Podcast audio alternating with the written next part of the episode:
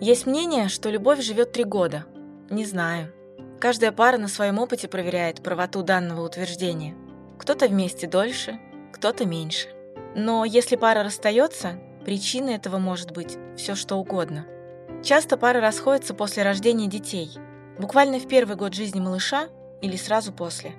Получается, что появление ребенка становится лакмусовой бумажкой для отношений – проверкой на прочность каждого родителя по отдельности и того, какая они на самом деле команда и насколько могут вместе переживать испытания первого года малыша.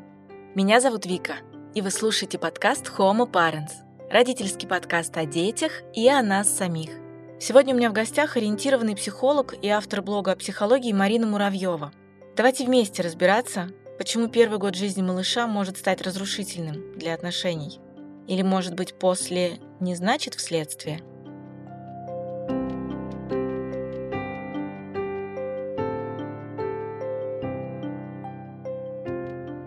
Марина, привет! Вига, привет! Рада тебя слышать. Я хочу сегодня с тобой не о радостной теме поговорить.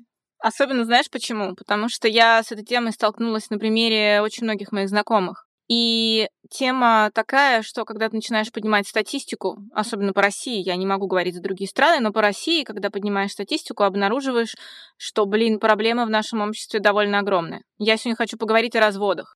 И больше того, не просто так о разводах, условно, мы по-прежнему дружим, у нас все классно, просто мы решили пойти дальше своим путем. А о разводах с точки зрения, когда семья расходится, ну, не обязательно она должна быть зарегистрирована браком, штампом и так далее. Ну, просто семья, да, ячейка общества разводится, расходится, и так получилось, что у них уже есть дети.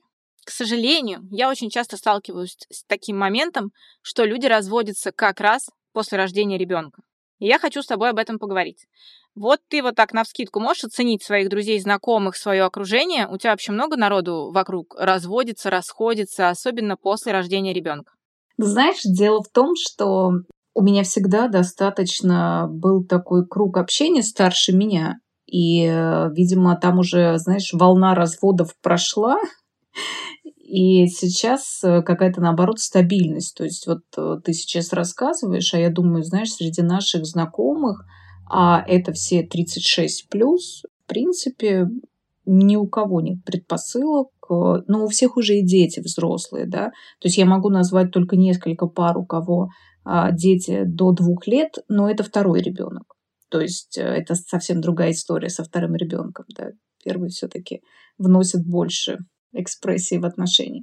Поэтому в моем окружении нет такой истории. Но если бы мы с тобой делали эту запись лет 10 назад, то я как раз бы сказала, что среди э, друзей моего мужа вот был прям бум реально каких-то разводов, расставаний, замены одной жены на другую. Но это тоже такая история э, чисто мужская.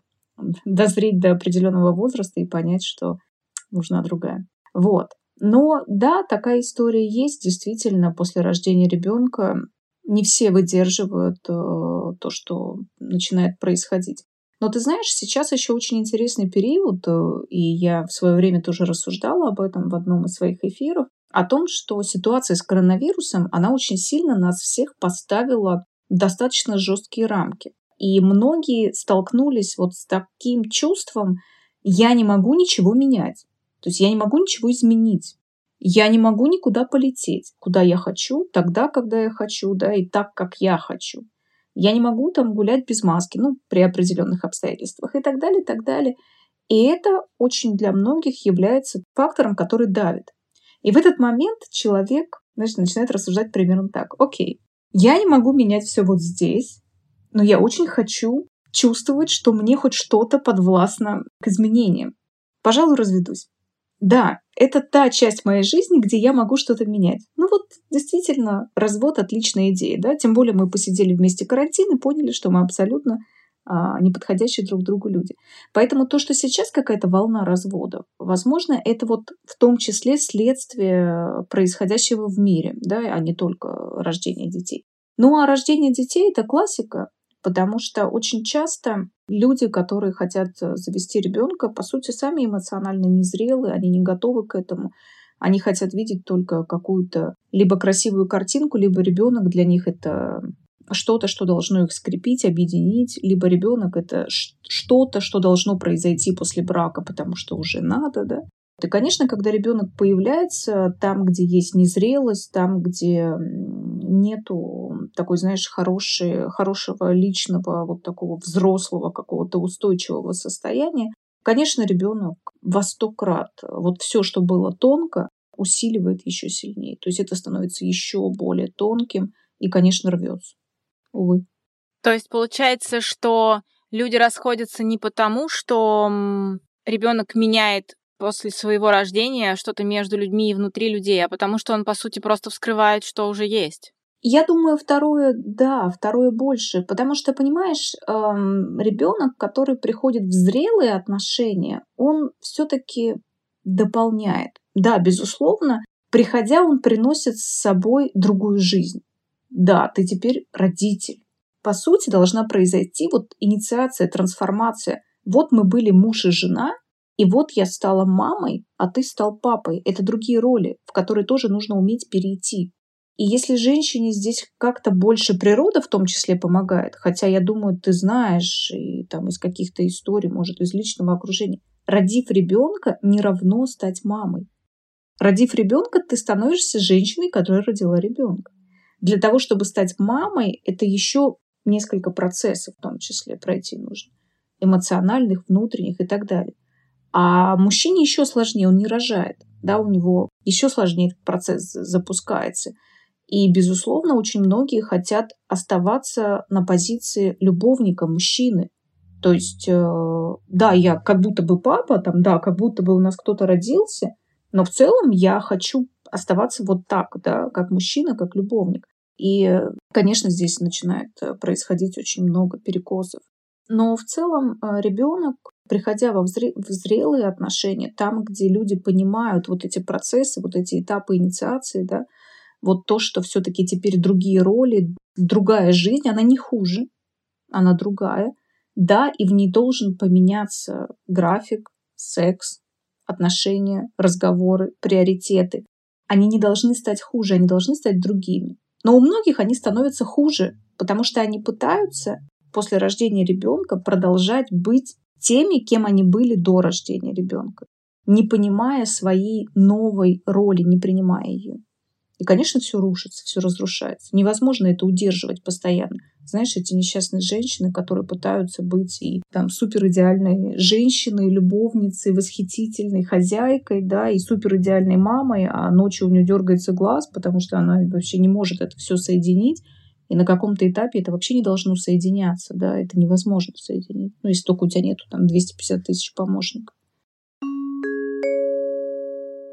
Ну, смотри, получается, что ты говоришь, эм, если люди, вступающие в брак, и как следствие, когда у них появляется ребенок, изначально не дозрели, да, незрелые, взрослые, получается так, что было бы хорошо им, например, порекомендовать или подсказать дозреть, до заниматься собой, до заниматься там самотерапией какой-то или со специалистами, и после этого только вступать? Да, ну это в идеале, да, и, конечно, для большинства это уже... А что, не дозрел, нет детей, все? Извини. Ты знаешь... Ты сам ребенок, какой тебе да, ребенок? Да, почему нет?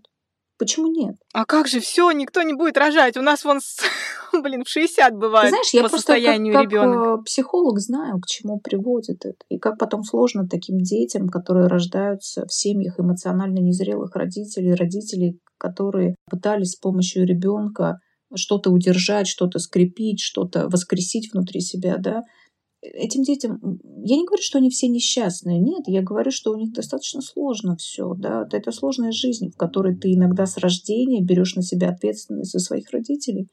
Ну, я говорю сейчас с точки зрения психоанализа, да, понятно, что те, кто не подкован, могут сейчас слушать и говорить, что за бред.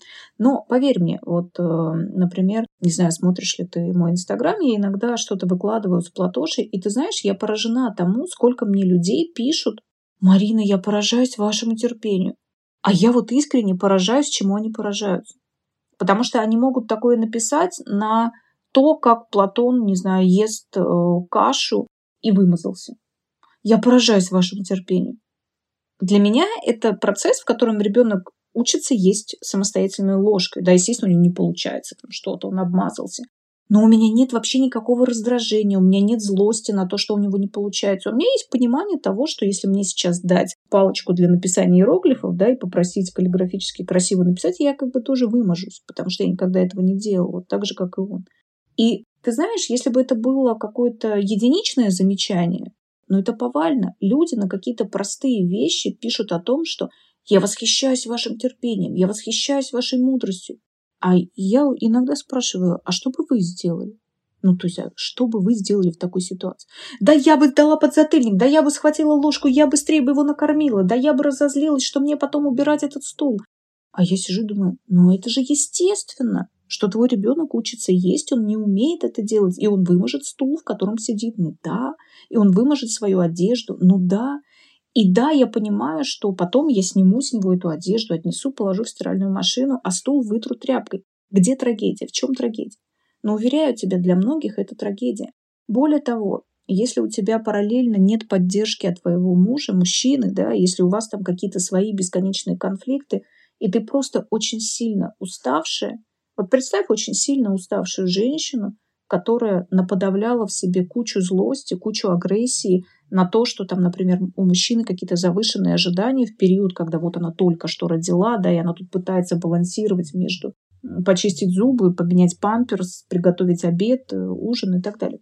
И представь, что в этот момент, когда она там из последних сил навела чистоту, ребенок достает ложку, да, и такой чпек, и эта каша летит на пол. Ну вот гадай, кому прилетит? Ну, конечно, малышу. Понимаешь? А в чем он виноват? Ну, то есть его вина в чем? Еще раз говорю, возьми вот сейчас там, не знаю, палочку для написания иероглифов. Иди напиши идеально. Ты не напишешь, потому что ты никогда так не делал. Но при этом представь, как ты удивишься, когда сзади тебе прилетит подзатыльник от мастера, который, проходя мимо, увидел, что ты там сделала помарку. Конечно, тебе будет обидно до слез. Но только в своей взрослой жизни ты можешь сказать, ребята, вот ваша палочка, вот ваши иероглифы. А я пошла. Да, и ты можешь уйти. А ребенок уйти не может. И он вынужден под это все подстраиваться. И видя мамину злость, которая злится на то, что он там неумело ложечкой кашу не так поел, у него еще не развит психический аппарат так, чтобы он делал такие сложные логические заключения, да, наверное, мама с папой устали, я, ты, ты. Нет, он подумает, со мной что-то не так. Я плохой, мама расстроилась. А теперь вот еще больше, да, как ребенок развивается с точки зрения «я плохой». Там уже можно прикинуть, как бы, с чем потом он пойдет в школу, с чем потом он пойдет, да. Потому что, когда я плохой, мне нужно что делать? Заслуживать. Мне нужно предугадывать, мне нужно учиться угадывать мамино настроение, да. Мне нужно учиться сдерживать себя, контролировать. Понимаешь, он не будет учиться быть естественным, спонтанным, а это то, что отвечает за наши чувства, за построение отношений, за легкость. Знаешь, вот есть люди, которым легко все дается, да, они открыты как к ошибкам, так и к чему-то новому, они ко многому относятся как к опыту. А есть люди, которые стоят, и вот, господи, умнейший человек, да, а боится сделать, как вот там, сколько сейчас примеров, когда говорят о том, что я, у меня есть, ну, у меня есть талант, у меня есть желание там создать проект. Но я настолько боюсь начать это делать. Почему? Потому что есть установка, что если делаешь, делай идеально. Есть страх, что меня будут осуждать, есть страх, что меня засмеют, есть страх, что мне не получится. Это все вот оттуда, из детства, понимаешь? Вот из такой, казалось бы, банальной истории с кашей. Поэтому я еще раз повторю, дети эмоционально незрелых родителей проходят очень сложный путь. Я не говорю, что они вырастут несчастными, я не говорю, что у них будет, там, не знаю, какой-то покалеченные судьбы. Но это очень трудный путь. И я говорю это с точки зрения консультирующего психолога, к которому приходят такие повзрослевшие дети, да, и разбирают эти клубки, разматывают. Наконец-то до них доходит там свои 35 плюс лет, что да ни в чем он не был виноват. Он не был ни в чем виноват. Просто мама была эмоционально незрелая, да, папа не был готов. Смотри, тебе могут ответить, в кавычках, эмоционально зрелый родитель к тебе может сказать аргументом. Я считаю, что я вполне взрослый, я умею брать ответственность, я умею условно контролировать, возможно, свои эмоции, но да, я могу отреагировать так, когда ребенок ест, измазался, я ему там словно выхватываю ложку, начинаю кормить так сама. Аргумент в мою защиту будет то, что со мной делали так. Нормально? Выросла? Подзатыльники давали? Выросла? Тогда почему Тебя, Марина, так удивляет, когда я поражаюсь твоему терпению, ведь я-то тоже вроде логично поступаю, потому что так делали у меня в семье, у других в семье, и ничего, мы выросли. Вот что ты скажешь в противовес, что тебе вообще-то могут сказать, это нормально. Ну, так и говорят-то на самом деле, да. Вопрос, что выросло, кто вырос. И Конечно, есть большая разница, когда ты делаешь так один раз, или там это какая-то ситуация исключения, да, где ты эмоционально был не сдержан, или там ты куда-то спешил, да. Это одно. Это одна история. Вторая история, когда ты постоянно орешь на ребенка, да, раздражаешься, там, отвешиваешь подзатыльники. Ты знаешь, есть истории, когда в терапии там люди могут говорить о том, что «а я вообще только там в 12 лет узнала, что не всех детей бьют ремнем» что до этого я думала, что всех, и это нормально. То есть, когда родители говорят о том, что «а со мной так делали», и как бы ничего выросло человеком, да, наши родители могли быть, могли как-то странно вести себя по отношению к нам. Но э, это не означает, что мы должны так вести себя по отношению к нашим детям. И если быть честными, да, то, как ты привела пример, я понимаю, что это защита. Да? Я понимаю, что, скорее всего, то, что я сказала, дотронулась до чего-то чувствительного, до чего-то, с чем человек не готов ну, а, раскрываться до такой степени, не готов столкнуться. Поэтому ему проще сказать, обесценить, да, то, что ты сказала, это обесценивание, да, это, ой, фу, что ты там говоришь, со мной так делали, я вырос, я буду так делать, и мой вырастет. Да, он вырастет, я же и говорю, он вырастет, вопрос кем, да, и вопрос как, и там, где он мог быть, э, не знаю, талантливым э, музыкантом, он всю жизнь просидит там каким-нибудь забитым бухгалтером за 3 рубля, потому что будет бояться жить свою жизнь. С большим уважением к профессии бухгалтера. Первое, что пришло в голову, да? Поэтому здесь вопрос не осуждения, здесь вопрос э, того, что дети это, это не должно быть вот так, о, я хочу ребенка просто так. Дети это прекрасно, но нужно понимать, что все-таки это очень большая ответственность. И, понимаешь, задача родителя, по сути, на мой взгляд, сводится лишь к одному. Понимая себя, понимая и принимая себя, ты можешь создать то психическое пространство между собой и ребенком, где он сможет проявляться таким, какой он есть. Не таким, каким ты хочешь его видеть, а таким, какой он есть по своей природе. Где он может принести тебе свою злость, да, свое раздражение, свой гнев. И ты, как родитель, сможешь это выдержать а не говорить ему там, ты, сопля зеленая, будешь тут еще на меня злиться, да, иди там к себе в комнату уроки учи. Я про это. Родитель должен уметь а, выдерживать чувства ребенка, помогать ему, помогать его психике расти, развиваться, становиться более крепкой, зрелой. Но мы не можем, знаешь, как вот в терапии есть такое понятие, что психолог не способен увести клиента дальше самого себя. То есть, если у тебя какие-то темы не проработаны, да, и к тебе приходит клиент с такой темой, ты ничего не можешь ему дать ну, вы максимум с ним по кругу пройдетесь, обниметесь, поплачете, и каждый пойдет своей дорогой, потому что это невозможно. То же самое не может родитель дать больше, чем у него есть. И если ты не зрел, ты не можешь отвести ребенка дальше этой незрелости. Он не сможет проявиться таким, какой он есть. Он просто вынужден будет ломаться под твою незрелость, подстраиваться, чтобы не было больно. Ну, согласись, что для того, чтобы стать зрелым, стать, скажем так, наконец-то полноценным взрослым родителем, который был бы опорой для ребенка, который давал бы возможности для роста ребенка.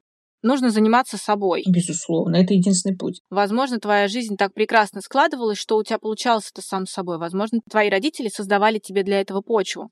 Но смотри, есть такое ощущение, что все же говорят, у нас сейчас общество потребления, да, нам проще ну, вот в советское время, как папа мне говорил, что вот если что-то что поломалось, какие-то люди все были то ли рукастые, я не знаю, то ли из-за того, что это все тяжело давалось, было проще починить.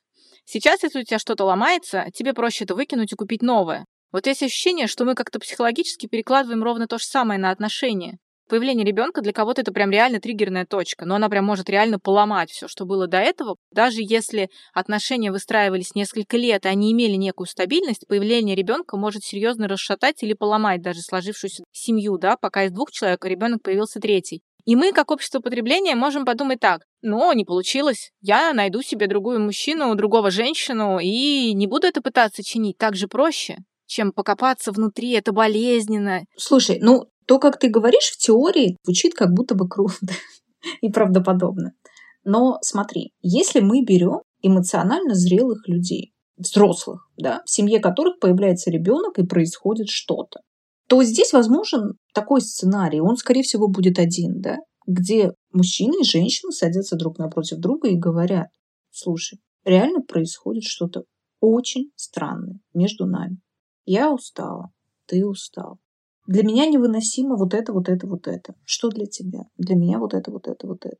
Я больше не хочу вот это, вот это. И я больше не могу. То есть, по сути, ты обозначаешь свои границы дозволенного, ты говоришь о своих ограничениях, ты говоришь о своих слабостях.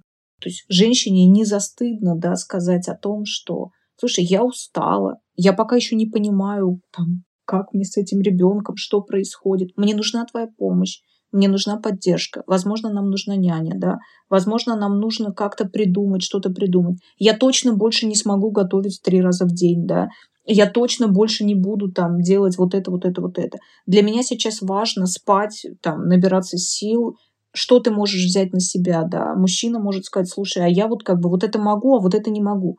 Вот, Вик, вот это про взрослых людей, да. И либо они договорятся в диалоге, либо каждый из них скажет, слушай, а я не могу тебе этого дать.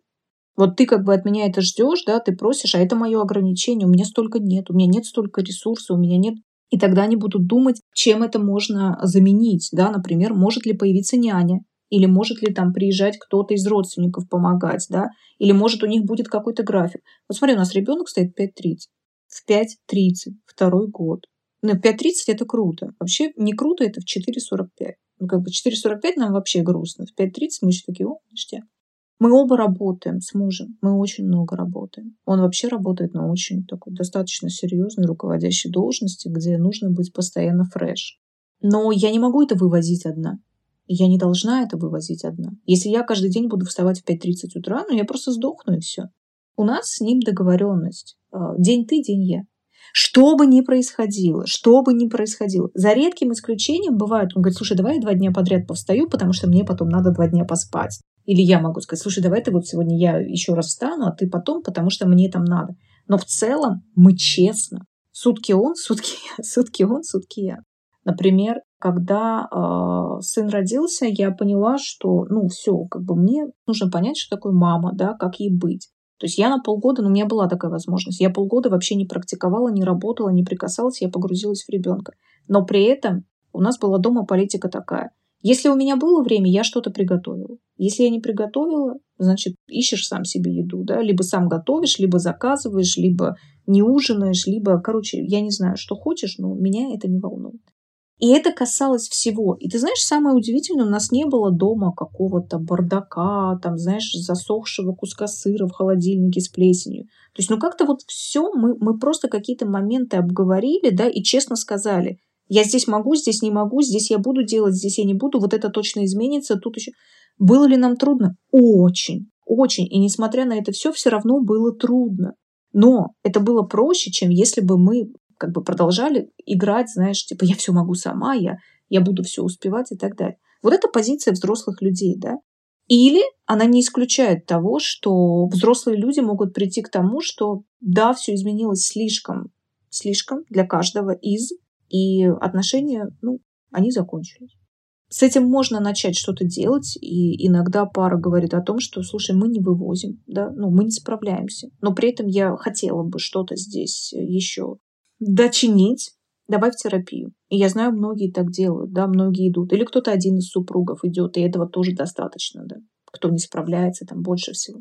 Что делают эмоционально незрелые люди?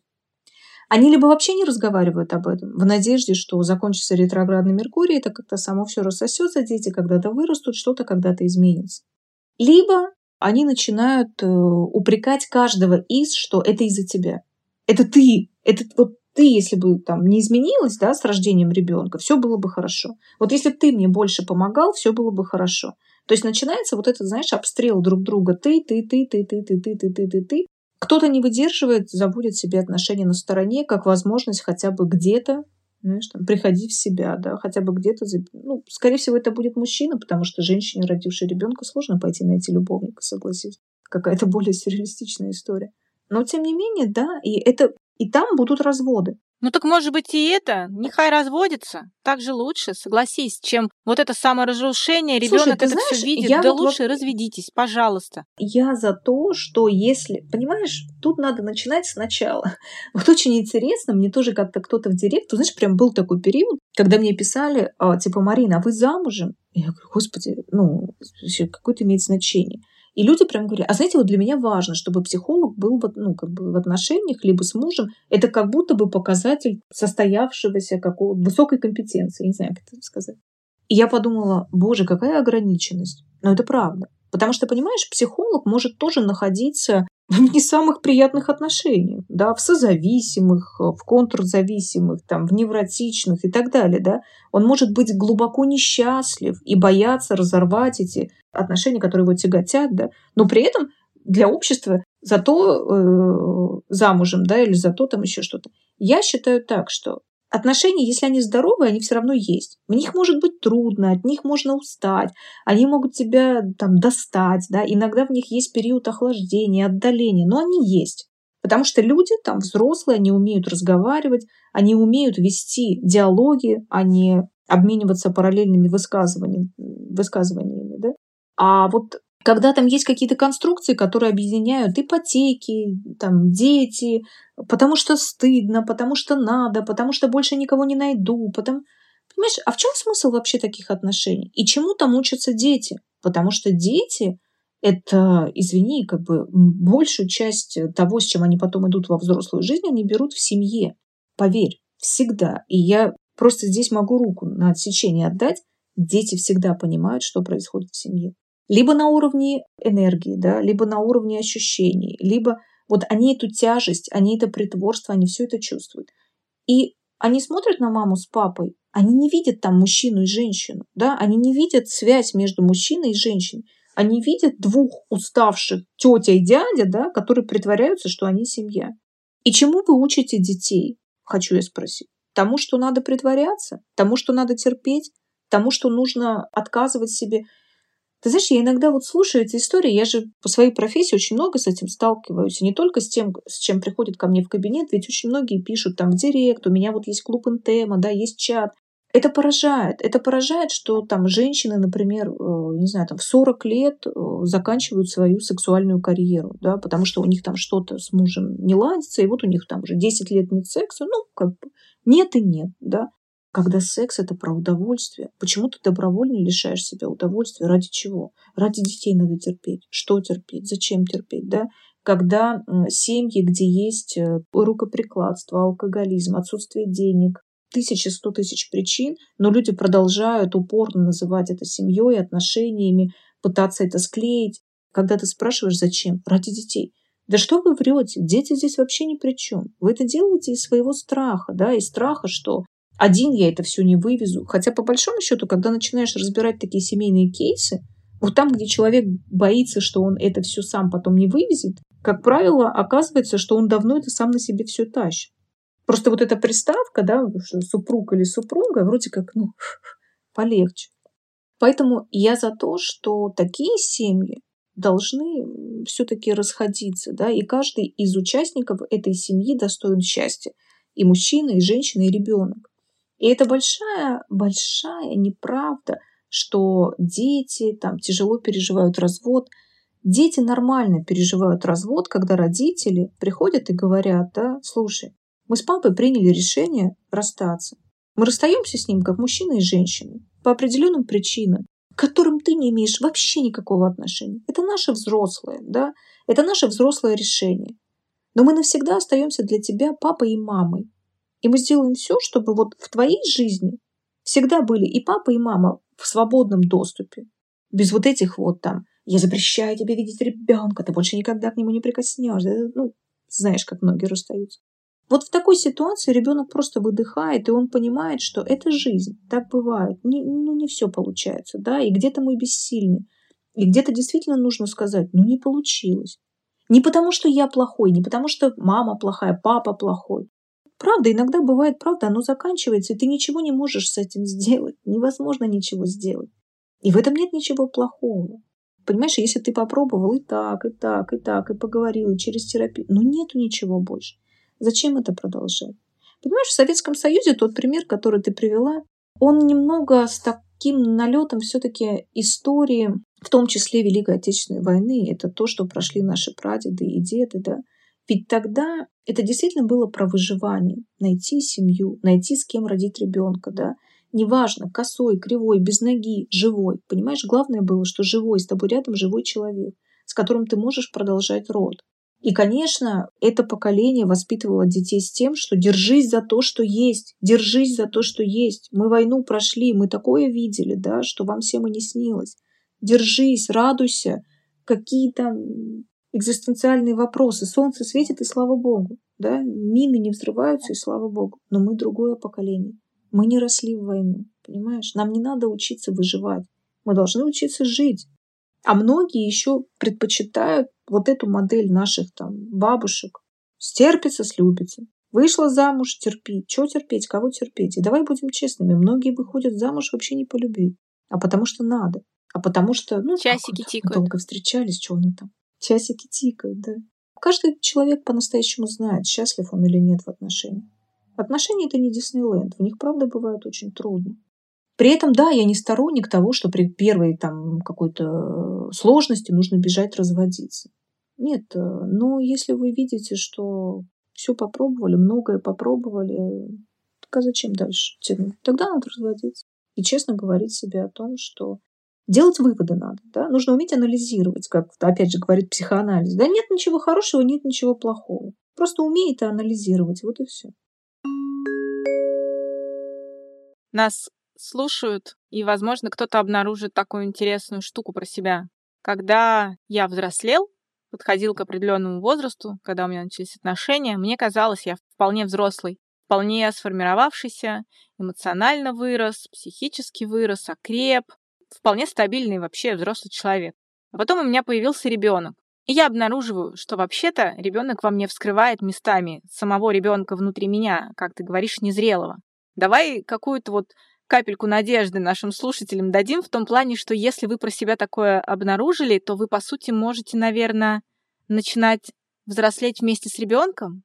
Естественно. Во-первых, это нормально, да, но если кто-то подумал, что я такая вся там, знаешь, по всем фронтам эмоционально зрелая, нет, мой ребенок иногда такое по мне вскрывает, что я думаю, слушай, как интересно. В этом-то и есть смысл, увидеть в этом глубину себя и сказать, боже, как интересно как здесь у меня интересно, я, оказывается, сюда так классно проваливаюсь, да? А почему я сюда проваливаюсь? А почему я так глубоко проваливаюсь? А что со мной в этот момент происходит, да? И если научиться задавать себе правильные вопросы и видеть в этом не не то, что ребенок специально тебя выводит, да, а почему ты так реагируешь, то есть ты куда проваливаешься, он понятно, окей, пока оставь, ты куда проваливаешься. И если это место поисследовать по-честному, по-настоящему, там очень много можно найти про себя. И если искренне хотеть, понимаешь, вот если искренне хотеть двигаться в сторону эмоциональной зрелости, во-первых, сейчас столько, ну, столько вот доступной психологии, ну, правда. Вот что хочешь? Хочешь подкаст? Хочешь э, книги, хочешь какие-то закрытые клубы, да, хочешь терапии с психологом, которых тоже полно по разным ценам. Если тебе дорого, вот знаешь, многие говорят, ой, в Москве так дорого. Ребята, найдите психолога там, не знаю, из Оренбурга, из Астрахани, из Томска, из я называю сейчас рандомно города, которые просто вспоминаю, да, там другая ценовая политика будет. И там прекрасные специалисты. Найдите, там, не знаю, тех, кто начинает, но при этом у него есть, например, супервизор. Кто хочет найти, он найдет. Кто хочет не найти, он не найдет, а найдет причину, почему он не найдет. Поэтому, если в себе что-то обнаружил, так это же и прекрасно. Оно как раз тебе подсвечивает, где нужно э, довзрослеть. И ты туда идешь и просто это делаешь. И не только ради своих детей, ради себя. Потому что чем больше у тебя вот таких вот э, плотных внутри мест, это же все опоры, да, тем больше ты опираешься на себя. Это совершенно другое качество жизни. Это жизнь, в которой ты перестаешь в кого-то постоянно проваливаться, в кого-то постоянно наступать, знаешь, как в кака. Ты просто начинаешь жить своей крутой, классной, взрослой жизнью, в которой ты понимаешь, что да, все может произойти и так, и так, и так, и так. Но я найду выход, я совсем справлюсь. Не сегодня, так завтра, не завтра, так послезавтра. И все становится по-другому. Мне кажется, это здорово обнаружить в себе какую-то слабость. А когда ты понимаешь свои ограничения, ты перестаешь испытывать чувство вины. Ты говоришь, ну да, я действительно здесь не могу. И мне за это не стыдно. Я просто тебе об этом говорю. Вот до этого момента могу, дальше не могу. Это мое ограничение. Да, я не собираюсь с этим ничего делать, потому что, ну, как бы я такая. Это же про взрослость тоже. Но это мы с тобой говорим о самопомощи. А если поговорить о взаимопомощи, которые могут друг другу обеспечить супруги, какие вопросы друг другу задавать, какие формулы поддержки мы можем им подсказать, чтобы они росли? Слушай, да, они очень простые, да, это очень простые э, вопросы, тут нету ничего такого замудрого. То есть давай поговорим, да, мне очень важно сейчас сказать тебе о том, что происходит. И говорить про себя, да, не про него, не про ребенка, а про себя. Знаешь, обычно такие разговоры начинаются там, вот ты мне не помогаешь, поэтому я... Нет, стоп. это, не, это не про вас, это про него. Надо про себя, да. Что такое про себя? Я очень устала. Я чувствую, что сейчас вот мой ресурс очень ограничен. Я понимаю, что если в ближайшее время ситуация каким-то образом не изменится, то, к сожалению, вот здесь и вот здесь и вот здесь я провалюсь вот сюда, вот сюда и вот сюда. И для меня очень важно, чтобы ты об этом знал, что это скоро со мной случится или это уже со мной случается. И вот здесь я не знаю, как справиться. У меня нет ресурса и нет понимания. И я тебе об этом говорю с точки зрения того, что, возможно, ты можешь здесь мне помочь. Ты можешь мне здесь помочь? Если можешь, чем? Да? Я хотела бы, чтобы ты помог вот этим. У тебя есть такая возможность? Временная, эмоциональная, ресурсная. Да? И если ваш партнер говорит «да», ну здорово. Или он говорит, слушай, а вот, вот здесь да, вот здесь нет. М, окей, он может не мочь. Тогда вот здесь вы должны сказать, смотри, ну хорошо, вот тогда тут, где ты не можешь, давай найдем выход. Давай тогда как-то обсудим, а кто может. Потому что я тоже не могу, но это надо как-то решать, да, давай, давай искать, как мы можем это решить. Спрашивать искренне, как ты себя чувствуешь? Что я могу сейчас для тебя сделать? Да, вот ты знаешь, у нас тоже с мужем одно время была прям такая какая-то устойчивая традиция, когда мы честно говорили друг другу, как ты себя сейчас чувствуешь? слушай, я что-то там заморочен, да, я могу для тебя что-то сделать? например, если мне мой муж говорит нет, я вообще не запариваюсь, иду и занимаюсь своими делами. Если он говорит, да, как бы, да, ты можешь что-то сделать. Я говорю, что? Что я могу сделать, чтобы тебе сейчас стало чуть-чуть легче? Обними меня. Да вообще не вопрос. Все. И это нормально, да? Не играть вот в эту угадай мелодию. Ты грустный? Тебе холодно? Ты голодный? На работе что-то случилось? С мамой поругался? Я что-то не так сделал? У меня есть ощущение, что с тобой что-то не так. Если тебе еще говорит, нет, тебе показалось. Слава тебе, Господи, идешь и живешь свою жизнь, да, мне показалось. И не играешь в эту угадайку. Ну, элементарные, мне кажется, такие вещи. Уметь э, приносить свои чувства, но именно про себя. Не про то, что он не сделал, а про себя. В очередной раз мы пришли к, пожалуй, главной мысли в любых отношениях, неважно, есть там дети или нет, и о том, что людям надо разговаривать. Это, наверное, самое главное. Это абсолютно то. Это самое главное, да. И мне кажется, это залог вот вообще хороших отношений. Вне зависимости от того, сколько у вас детей, кошек, собачек, хомячков, да, у вас есть какое-то пространство, где вы не просто есть будешь, нет, что на работе, хорошо, да, а когда вы садитесь и, слушай, я хочу с тобой поделиться. Вот у меня сейчас вот так, да, что у тебя? Это про близость, это про эмоциональную близость. И, к сожалению, этого очень-очень мало среди людей. Но этому можно научиться. С этим никто не рождается. Это, это то, чему люди учатся, если хотят.